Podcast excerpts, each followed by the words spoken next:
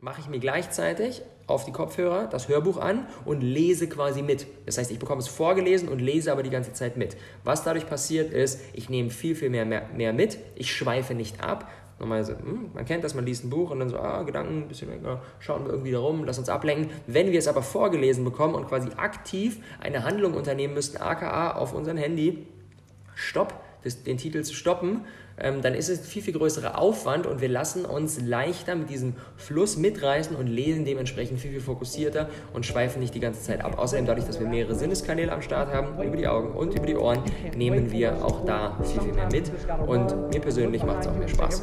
Es ist halt irgendwie so ein bisschen wie ich kriege eine Geschichte vorgelesen. Ich bin immer Listen, listen to me, hear me. You can't stop chasing your dream just because somebody in your life won't chase it with you. You can't stop believing in yourself just because somebody in your life won't believe in you. You can't stop Freunde und herzlich willkommen zum Awesome People Podcast. Heute mit einem Thema, das sehr, sehr viel gewünscht wurde in den letzten Tagen und Wochen. Wir haben auf Instagram extrem viele Nachrichten zu dem Thema bekommen.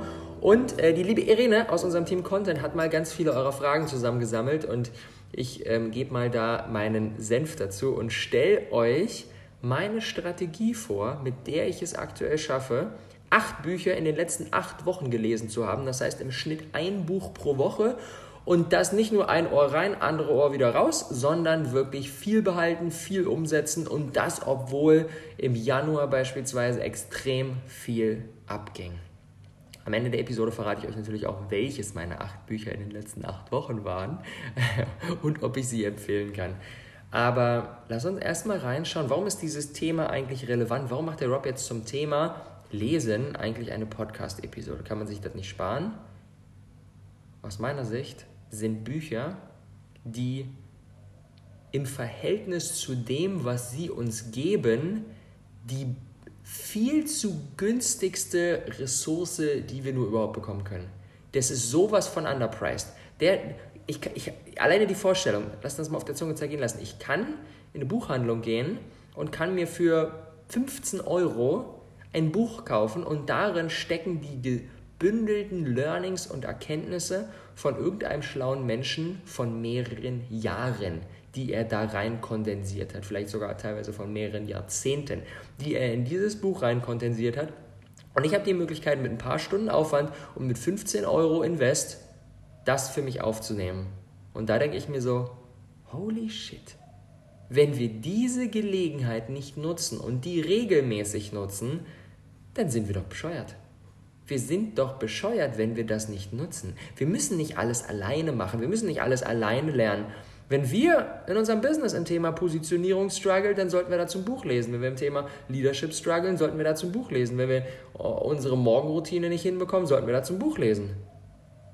Und klar, wir lernen dabei ganz, ganz, ganz viel, aber für mich ist dieser Prozess des Lesens ein, eine Erhöhung meines Commitments zu diesem Thema, indem ich mir selbst zeige, okay, das Thema Morgenroutine, Positionierung, Leadership, was auch immer, dieses Thema ist mir gerade so eine Priorität, dass ich ein Buch lese, was mich sechs Stunden, acht Stunden, zehn Stunden meiner Zeit kostet. Alleine dadurch, dass ich mir das selbst zeige, ich beweise mir quasi, hey, das Thema ist jetzt wichtig. Und dadurch, dass es bei mir innerlich an wahrgenommenem Wert gewinnt, sorgt es dafür, dass dieses Thema für mich natürlich auch viel, viel mehr Umsetzung bekommt.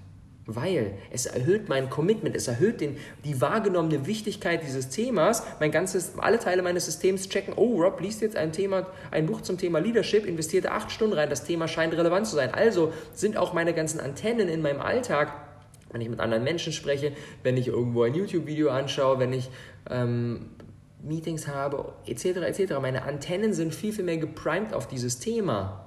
Das bedeutet, ich nehme Bücher auch so als, als Anstoß für, hey, das Thema ist jetzt gerade wichtig in deinem Leben und um zu manifestieren, dass das Thema gerade wichtig in deinem Leben ist, lese ich jetzt dieses Buch und dann werde ich auch abgesehen von diesem Buch zu diesem Thema, was mir jetzt gerade wichtig ist, ganz viele Impulse in meinem Day-to-Day-Leben aufnehmen und die dann für mich verinnerlichen. Das heißt, Bücher sind für mich auch definitiv für die Erhöhung meines Commitments zu diesem Thema da. Ich werfe mich dann so voll und ganz in dieses Thema rein. Genau das ist passiert beim Thema The 5 AM Club von Robin Sharma, ähm, das ich in den letzten Wochen gelesen habe. Und da geht es im Prinzip, wie der Titel nicht sagt, um eine, äh, wie der Titel schon sagt, um eine ganz simple Message: jeden Morgen 5 Uhr aufstehen und jeden Morgen mit einer geilen Morgenroutine starten. Und das ist die Kernbotschaft dieses Buches. Das Buch geht irgendwie 10 Stunden lang und es wird schön ausgeschmückt und es ist geil. Ich finde es ein Hammerbuch, aber es ist für mich keine neue Botschaft. Klar, ich weiß, dass es sinnvoll ist, früh aufzustehen und dass es sinnvoll ist, eine Morgenroutine zu haben. Nichtsdestotrotz habe ich es über die letzten Jahre nie konstant hinbekommen, genau das über mehrere Monate zu machen. Ich habe das Buch gelesen. Dadurch ist mein Commitment zu diesem Thema wieder viel größer geworden. Ich habe mir nochmal all, alle Teile meines Systems haben sich damit verbunden. Oh, das ist sinnvoll und das ist wichtig. Und jetzt, ich sag mal, schon so ein bisschen im 80-20-Style. Ich bin jetzt nicht jeden Tag super diszipliniert, wirklich 5 Uhr. Ähm, an vielen Tagen ist es auch 6 Uhr oder jetzt manchmal auch 6.30 Uhr. Aber ich weiß nicht, ich habe schon abgesehen von dem Tag nach unserem achtstündigen bis in die Nacht Passion to Business Launch Livestream, abgesehen von diesem Tag, wo ich ausgeschlafen habe, habe ich in den letzten Wochen, glaube ich, keinen Tag länger als bis 7 Uhr geschlafen. Und vorher war irgendwie 7.30, 8, 8.30 meine normale Aufstehzeit.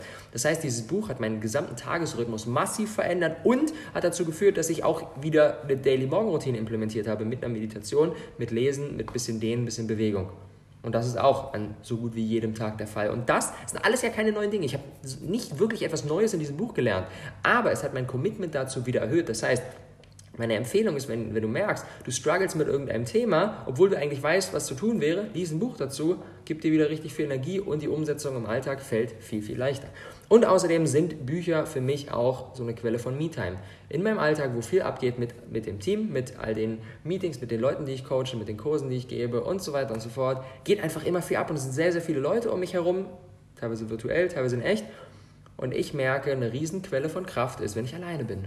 Und für mich gibt es weniger Dinge, die für mich einen krasseren Luxus darstellen, als mich irgendwo an einem schönen Ort zwei Stunden gemütlich auf den Sofa zu setzen und ein Buch zu lesen und dabei eine Kokosnuss zu schlürfen. Das ist für mich einfach so geil. Ich liebe das. Ich liebe einfach diesen Prozess. Unabhängig davon, ob ich da jetzt was lerne oder sowas, aber ich liebe einfach diesen Prozess. Und ich würde sagen, lass uns als erstes mal reinschauen, wie wähle ich eigentlich die Bücher aus? Das ist eine Frage, die gekommen ist. Wie gehe ich vor? Weil es ne, gibt ja eine Million verschiedene Dinge, die auch irgendwie geil sind. Shiny Object Syndrome. Wir hören an jeder Ecke von einem anderen spannenden Buch, was Sie unbedingt gelesen haben sollten. Dann denken wir uns, okay, was mache ich jetzt? Womit fange ich jetzt an? Das heißt, die erste Frage, die ich mir stelle, um zu priorisieren, welches Buch eigentlich jetzt dran ist, zwei Möglichkeiten. Entweder ich suche mir mein, Buch, mein, mein nächstes Buch aus nach der Frage, mit welchem Thema struggle ich gerade, wo habe ich gerade Schwierigkeiten, wie beim Thema Morgenroutine, hm, kriege ich irgendwie nicht so richtig hin, zack, lese ich 5 AM Club. Oder ich stelle mir die Frage, was interessiert mich gerade besonders? Das heißt, ich lese Bücher immer entweder aus einem Struggle in irgendeinem Bereich oder einfach aus einem krassen Interesse an etwas, wo es mich hinzieht, wo ich merke, oh, da, da ist so ein Pull, so, oh, das, da will ich aufsaugen zu diesem Thema. Vielleicht habe ich da gar nicht einen Struggle, vielleicht bin ich schon ganz richtig gut in diesem Thema, aber es interessiert mich mega und dann weiß ich, dass auch in diesem Buch mega, mega viel für mich drin sein wird. Ich lese aber auch sehr gerne Bücher, die meinen aktuellen Standpunkt so ein Stück weit challengen, wo ich weiß, ah, warte mal, da kommt jetzt zu einem Thema, in dem ich schon, drin, schon drin bin, irgendwie ein anderer Impuls, der vielleicht, vielleicht aber auch nicht, ähm, dazu führt, dass ich da nochmal meinen Horizont weiter aufmache. Aber ich lese keine Bücher, auf die ich keinen Bock habe und mir währenddessen denke, oh, das muss ich jetzt lesen, jetzt muss ich das aber auch beenden und so weiter. Das heißt, ich halte nichts davon zu sagen, okay, es gibt so die Klassiker, die muss jeder gelesen haben und wenn ich während dem Lesen merke, ich habe da gar keine Verbindung zu, es macht keinen Spaß, ich habe keinen Bock drauf, lege ich es auf die Seite, weil das macht dann aus meiner Sicht keinen Sinn. Sehr, sehr häufig gehe ich da wirklich komplett intuitiv vor nach dem Cover und dem Titel. Es gibt auf Amazon diese geile Funktion mit, wenn man sich auf der Seite von irgendeinem Buch befindet, was, was einem spannend findet, kannst du ja mal machen, irgendein Buch, was du aktuell sehr feierst oder was du in der Vergangenheit sehr gefeierst, öffnest mal bei Amazon und dann scroll ein Stückchen runter und dann gibt es diese Funktion, Kunden, die dieses Buch, sich für dieses Buch interessiert haben oder für diesen Artikel interessiert haben, haben sich auch für diese Artikel interessiert. Und dann kommen quasi solche ähnlichen und diese Funktion ist so krass, die ist unfassbar. Ich weiß nicht, was Amazon dafür einen Algorithmus äh, eingebaut hat, aber ich habe das letztens genutzt. Ich war auf, ein, auf der Seite von einem Buch, was ich mir gerade äh, bestellt habe. Und dann scrolle ich da unten durch und ich habe mindestens 15, wenn nicht noch mehr, vielleicht 20 sogar, weitere geile Bücher gefunden, die ich alle nicht kannte, die ich alle auf meine Wunschliste gepackt habe. Und das ist auch so, wie ich im Alltag wirklich vorgehe. Meine Wunschliste ist mein Ort, wo jedes Mal, wenn ich über was Neues stolper, jemand empfiehlt mir irgendetwas, ich höre irgendetwas, ich packe alle neuen potenziellen Bücher alle auf die Wunschliste. Und jedes Mal, wenn ich dann mit einem Buch fertig bin und sage, okay, jetzt will ich etwas Neues anfangen, gehe ich auf die Wunschliste, scroll da durch und gucke, was catcht jetzt gerade am meisten meine Aufmerksamkeit. Und so gehe ich vor, wenn ich halt ein neues Buch auswähle. Aber meine Wunschliste ist sozusagen immer mein, mein Reservoir an geilen, an geilen ähm, Buchideen. Was mir ganz wichtig ist, und das ist ein Thema, was in den letzten Monaten immer mehr an, an Priorität aufgenommen hat bei der Auswahl meiner Bücher. Ich habe ähm, mehrmals in den letzten Monaten ein Buch mir geholt, weil ich dachte, okay, das sieht von außen spannend aus, ein Thema, was mich gerade interessiert, habe mir irgendwie ein, zwei Bewertungen dazu durchgelesen, okay, nice, lese ich. Und dann habe ich während dem Lesen gemerkt, ich kann mich mit der Weltsicht des Autors nicht identifizieren. Der sieht die Welt, der sieht die Menschen auf irgendeine andere Art und Weise als ich und das passt nicht zu dem, wie ich das sehe und dementsprechend kann ich, egal wie gut der Inhalt ist, da nicht andocken, weil er für mich auf etwas aufbaut, was ähm, nicht Teil von meiner Realität ist und womit ich äh, keine Verbindung habe. Ähm, und dann lese, lege ich teilweise auch Bücher weg. Bei mir ist das zum Beispiel passiert bei dem Buch von Todd Herman, das heißt The Alter Ego Effekt. Es geht darum, äh, generell erstmal ein spannendes Konzept, das hat mich nämlich auch gecatcht, und zwar, ähm, es geht darum, dass ähm, im Sportbereich, aber in ganz vielen verschiedenen Bereichen sehr viele Menschen ähm, oder sehr vielen Menschen es hilft, wenn sie eine Alter Ego ist ja so eine, eine andere Identität. Wie so, okay, ähm, ich, meine geheime Identität ist äh, Superman zu sein. Und ich bin in Wirklichkeit Rob, aber ich habe auch diese geheime Identität, Superman zu sein. Und wenn ich Superman bin, bin ich irgendwie Teil ich, aber auch Teil wieder anders. Und ähm, das machen auch Kinder sehr, sehr viel und sehr, sehr gerne. Und ich fand dieses Konzept so spannend und ich dachte, okay, ich will da unbedingt reindiven.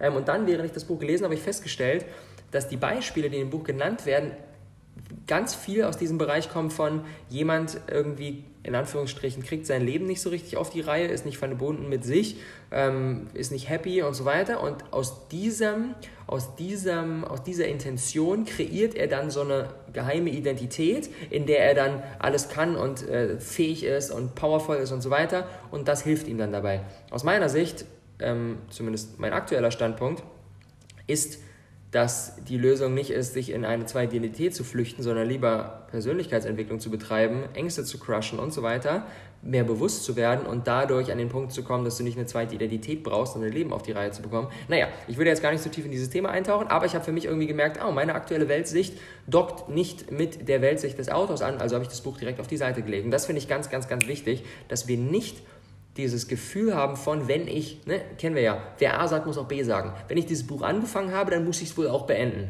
Bullshit, du musst überhaupt gar nichts. Wenn du ähm, nach 5% des Buchs, nach 10% des Buchs oder auch nach 93% des Buchs merkst, ah nee, doch nicht, legst auf die Seite und beende es nicht. Muss nicht heißen, dass es generell scheiße ist, vielleicht ist es auch für die aktuelle Situation unpassend. Und im halben Jahr nimmst du es wieder und dann ähm, liest du da weiter. Aber das finde ich ganz, ganz, ganz wichtig, dass wir nicht das Gefühl haben, weil ansonsten kommt Lesen, da kommt dann so, ein, so auch so ein, okay, das ist jetzt ein weiterer Punkt auf meiner To-Do-Liste, ich muss jetzt dieses Buch beenden, obwohl, ich mich, obwohl ich eigentlich gar nicht so richtig Bock drauf habe und das geht dann so ein Stück weit nach hinten los. Ähm, ich lese mostly Sachbücher zu irgendwelchen Themen, in denen ich gerade lernen, wachsen will.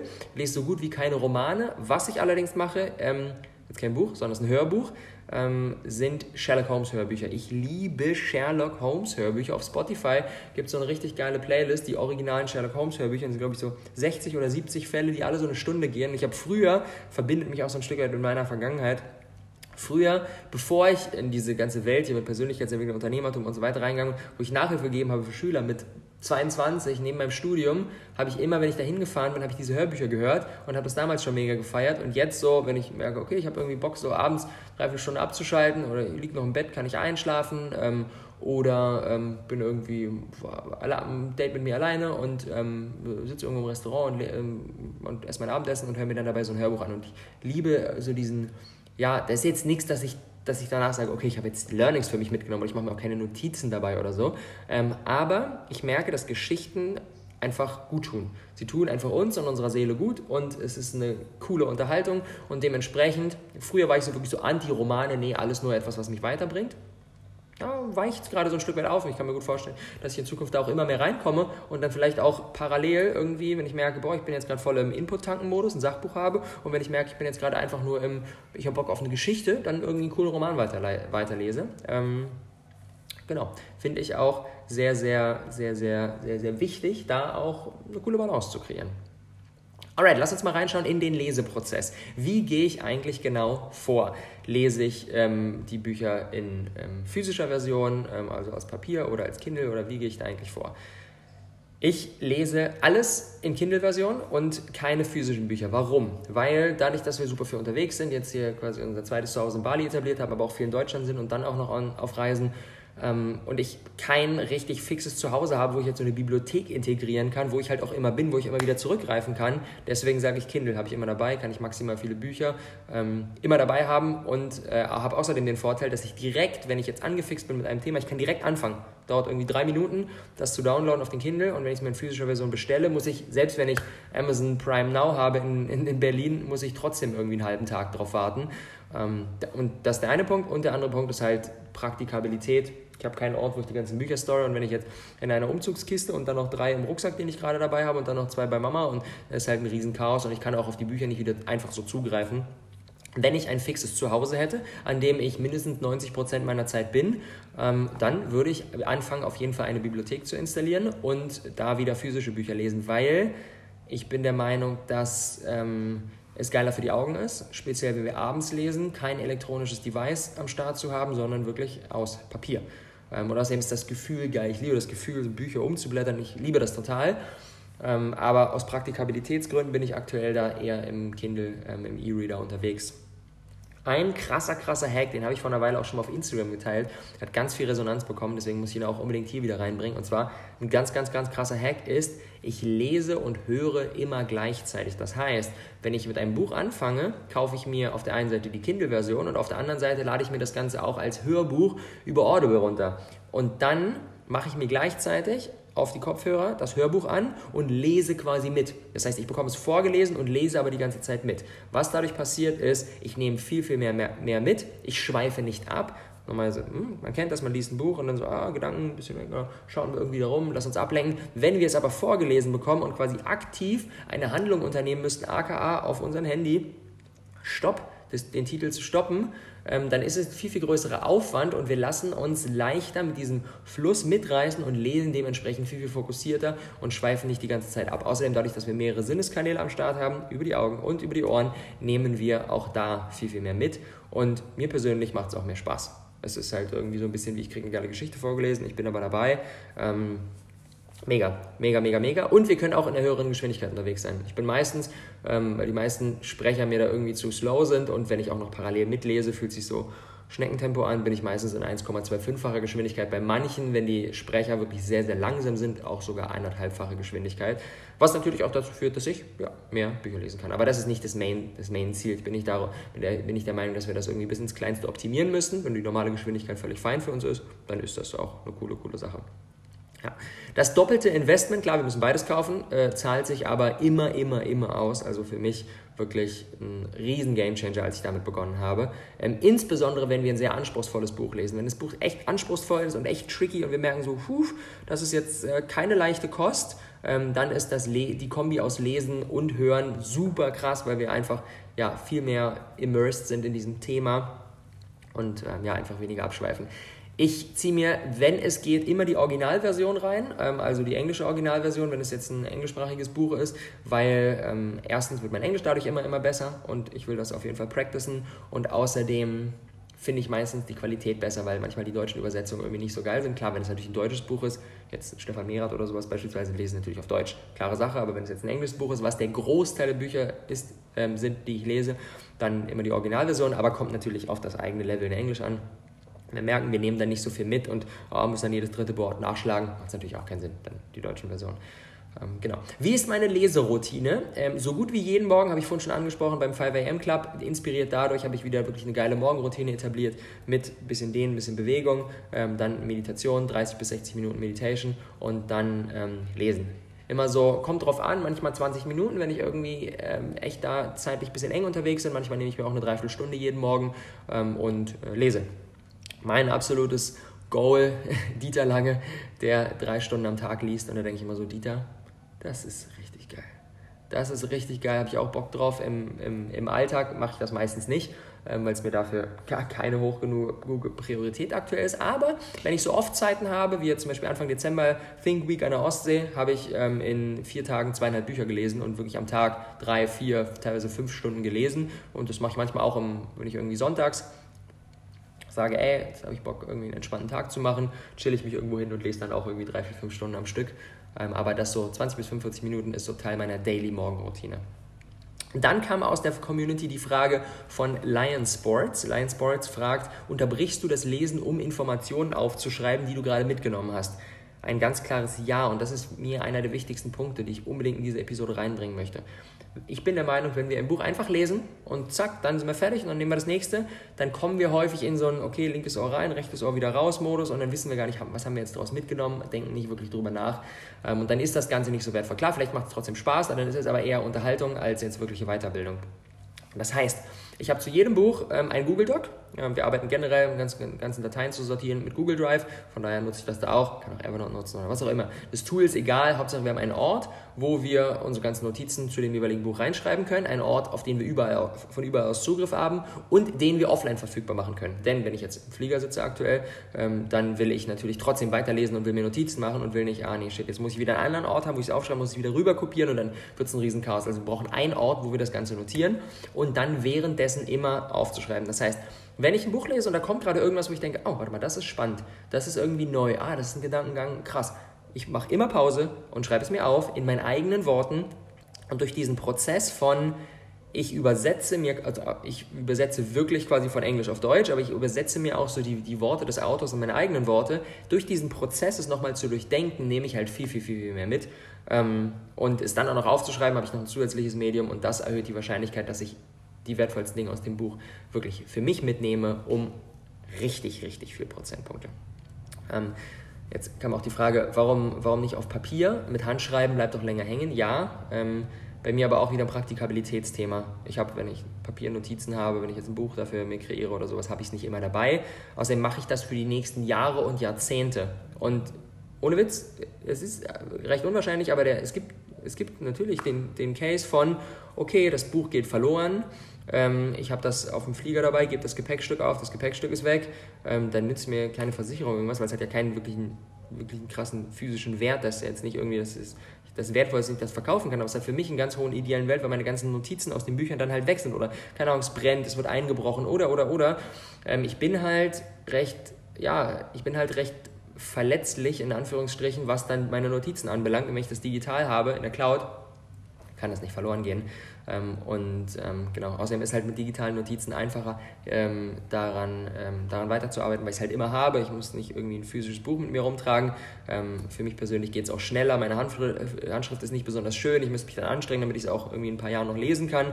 Äh, insbesondere wenn ich irgendwo im Bus fliege oder irgendwo lese, wo ich jetzt keinen Tisch habe, dann ist es eh ein Krake und ich weiß, ähm, dass, die, dass, dass für mich der Wert des Ganzen dann einfach viel, viel geringer ist, weil ja, ich nicht einfach so easy dann wieder dahinter steigen kann und digital digital auch insbesondere dadurch, dass wir auch mit den ganzen Notizen auch im Team arbeiten. Ich gebe dann beispielsweise auch die Learnings aus den Büchern bei uns ans Team Content, die dann daraus wieder Content kreieren und so weiter. Und das ist halt in digitaler Form viel, viel einfacher, das dann auch freizugeben. Yes! Ähm, dann kam noch die Frage, markiere ich im äh, Kindle oder im physischen Buch Seiten äh, oder Notizen, die ich währenddessen mache? Äh, nein, mache ich nicht. Sondern das Buch sieht, nachdem ich es gelesen habe, genauso aus wie vorher sondern ich, äh, ich extrahiere die wichtigsten Dinge in meinen Google Doc. Weil ich bin der Meinung, wenn wir da einfach viele Sachen notieren, äh, wenn wir viele, viele Sachen markieren im Buch, dann ist das so ein bisschen wie Notizen machen für Faule. Okay, ich markiere einfach fertig. Aber die Wahrscheinlichkeit, dass ich dann hinten nochmal wirklich durchgehe, mir die ganzen Notizen nochmal anschaue, ist viel geringer, als wenn ich es in einem Doc gebündelt habe, weil ich es schneller accessen kann. Und außerdem entfällt beim Markieren auch dieser Prozess von es für sich selbst nochmal processen, selbst nochmal übersetzen, selbst nochmal die eigenen Worte und dann aufzuschreiben. Und dementsprechend ist auch da das, äh, die Takeaways geringer. Klar, ich brauche länger für ein Buch, wenn ich mir wirklich Notizen mache, als wenn ich es mir einfach nur markiere, aber dafür nehme ich halt viel, viel mehr mit. Genau. Ähm, wenn ich ein Buch fertig habe, ähm, habe ich so die habe ich so das Ziel, dass ich es nochmal komplett durchgehe, meine ganzen Notizen nochmal durchdenke und so weiter. Habe aber, muss ich auch zugeben, auch manchmal Bücher, wo ich das nicht mache, wo ich denke, okay, alles klar, ähm, ich glaube, ich habe jetzt, aber jetzt nicht, das war jetzt nicht ultra gehaltvoll, ich habe jetzt die wichtigsten zwei, drei Sachen irgendwie beim Lesen mit und ich habe jetzt ein Buch, was mich jetzt richtig catcht, ich will jetzt unbedingt damit anfangen, dann fange ich auch damit an. Aber mostly gehe ich danach wirklich nochmal durch, lese mir alles nochmal durch, gucke, okay, was sind jetzt wichtige Nuggets, die für jetzt dran sind, was habe ich jetzt erstmal konserviert für die Zukunft. Ähm, genau. Ich habe keine fixe Routine, um mir dann die Notizen später alle nochmal anzuschauen, ähm, sondern ich greife dann darauf zu, wenn ich es brauche. Wenn ich merke, oh, ich habe jetzt gerade einen Struggle in dem und dem Thema, schnappe ich mir das, die Notizen zum, zu dem Buch nochmal und ähm, gehe es dann nochmal durch. Ich habe auch einzelne Bücher, die ich wirklich mehrfach lese, ähm, wo ich trotz den Notizen, die ich mir gemacht habe, sage, ich lese das Buch nochmal bei Büchern, die entweder abgesehen vom Inhalt extrem geil sind, also die irgendwie richtig cool verpackt sind, wo das Lesen an sich mega Spaß macht, um mich nochmal mit diesem Thema connecten, zu connecten, dieses Commitment wieder aufzutanken, was wir vorhin auch besprochen haben. Ähm, oder wenn es einfach hammerkrass komplex war und ich weiß, dass ich beim ersten Lesen trotz Notizen machen bei weitem nicht alles mitgenommen habe. Das ist zum Beispiel bei mir beim äh, Dein Wille geschehe von Stefan Merath, das Buch über Leadership. Das habe ich an, beim ersten Mal gelesen und ähm, dann äh, habe ich mir natürlich währenddessen Sachen aufgeschrieben. Aber ähm, als ich dann das zweite Mal gelesen habe, habe ich mehr, viele Momente gehabt, wo ich dachte, das stand da drin, habe ich beim ersten Mal überhaupt gar nicht mitgenommen, weil ich selber in meiner eigenen Entwicklung noch nicht an dem Punkt war, dass ich dieses Thema für mich, ähm, dass dieses Thema für mich relevant war und ich deswegen überhaupt gar nicht greifen konnte. Also wirklich krasse Bücher lese ich auch danach ähm, mehrfach und schnapp mir die dann nochmal Genau. Ich habe nach dem Lesen, die Frage kam auch, keinen fixen Prozess zur Implementierung, dass ich mir sage, okay, ich habe jetzt meine drei Takeaways und jetzt, okay, was sind meine nächsten Action Steps darauf? Ähm, genau, es ist unterschiedlich. Manchmal ähm, lese ich das Buch, ohne mir jetzt ganz konkrete Action Steps abzuleiten, weil ich das Gefühl habe, okay, das ist ein Thema, das muss jetzt erstmal in mir arbeiten, mit dem darf ich jetzt erstmal mich so ein bisschen, so ein bisschen rumtragen. Manchmal ist es nicht irgendwie der ideale Zeitpunkt. Ich lese ein Buch und weiß, okay, weil das ist jetzt gar nicht relevant, ich befinde mich gerade in einer anderen Phase, in drei Monaten ist das nochmal relevant relevant, dann schnappe ich mir das nochmal. Manchmal habe ich während dem Lesen schon direkte Dinge, die ich umsetze. Bei 5am Club habe ich vor dem Ende des Buches schon angefangen, meine Morgenroutine ähm, zu kreieren und sie dann während dem Lesen über die Woche Stück für Stück verfeinert. Ähm, genau. Abschließend, bevor ich dir einen Einblick gebe, was meine äh, acht Bücher der letzten acht Wochen waren, noch so ein paar random Fragen. Und zwar, ähm, Vier-Stunden-Woche ist ja für mich äh, ein Buch von, von Tim Ferriss, was für mich super viel verändert hat. Und ähm, genau, das äh, kam die Frage, liest du das heute noch? Ähm, als Erinnerung an alte Zeiten. Ich habe letztens noch mal kurz reingehört ich finde es auf jeden Fall mega geil. Bücher, die für uns vor ein paar Jahren in der, in der Geschichte, in der Vergangenheit extrem wertvoll waren, die sich nochmal wirklich zu schnappen und ähm, sich da so, das ist auch der gleiche Spirit, den ich bei den Sherlock Holmes Hörbüchern habe, sich da nochmal mit diesem, mit dem Thema zu connecten, macht einfach Spaß. Ähm, was das Buch, mit dem für dich alles angefangen hat, ähm, kam noch die Frage, Napoleon Hill, Think and Grow Rich, Denke nach und werde reich. Das war mein allererstes Buch zu dieser ganzen Welt hier, persönliche Weiterentwicklung, Unternehmertum und so weiter. Das allererste, aller, allererste war, glaube ich, 2011 oder sowas, also vor, vor neun Jahren. Ja. Was ist dein herausforderndstes Buch, ähm, das du bisher gelesen hast? Zwei, ähm, im unternehmerischen Kontext, Scaling Up. Ähm, richtig geiles Buch von Vern Harnisch, wie man Unternehmen skaliert. Als ich das erste Mal gelesen habe, war ich heillos überfordert, ähm, habe die Dinge überhaupt gar nicht alle greifen können, habe es auch auf Englisch gelesen, wo nochmal viele Fachbegriffe waren. Ähm, und ähm, genau, jetzt habe ich angefangen, das nochmal auf Deutsch durchzuarbeiten ähm, und habe dann viel, viel besseren viel, viel besseren Draht zu auf jeden Fall, aber ist definitiv ein komplexes Buch, geht darum, wenn du halt schon ein Unternehmen hast, was halt wirklich echt schon gut angelaufen ist, wie du das größer machst, was die verschiedenen relevanten Bereiche sind. Richtig geiles Buch, aber definitiv nicht leichte Kost und im ich sag mal eher im Persönlichkeitsentwicklungskontext, Anti-Fragile von ähm, Nassim Nicholas Taleb.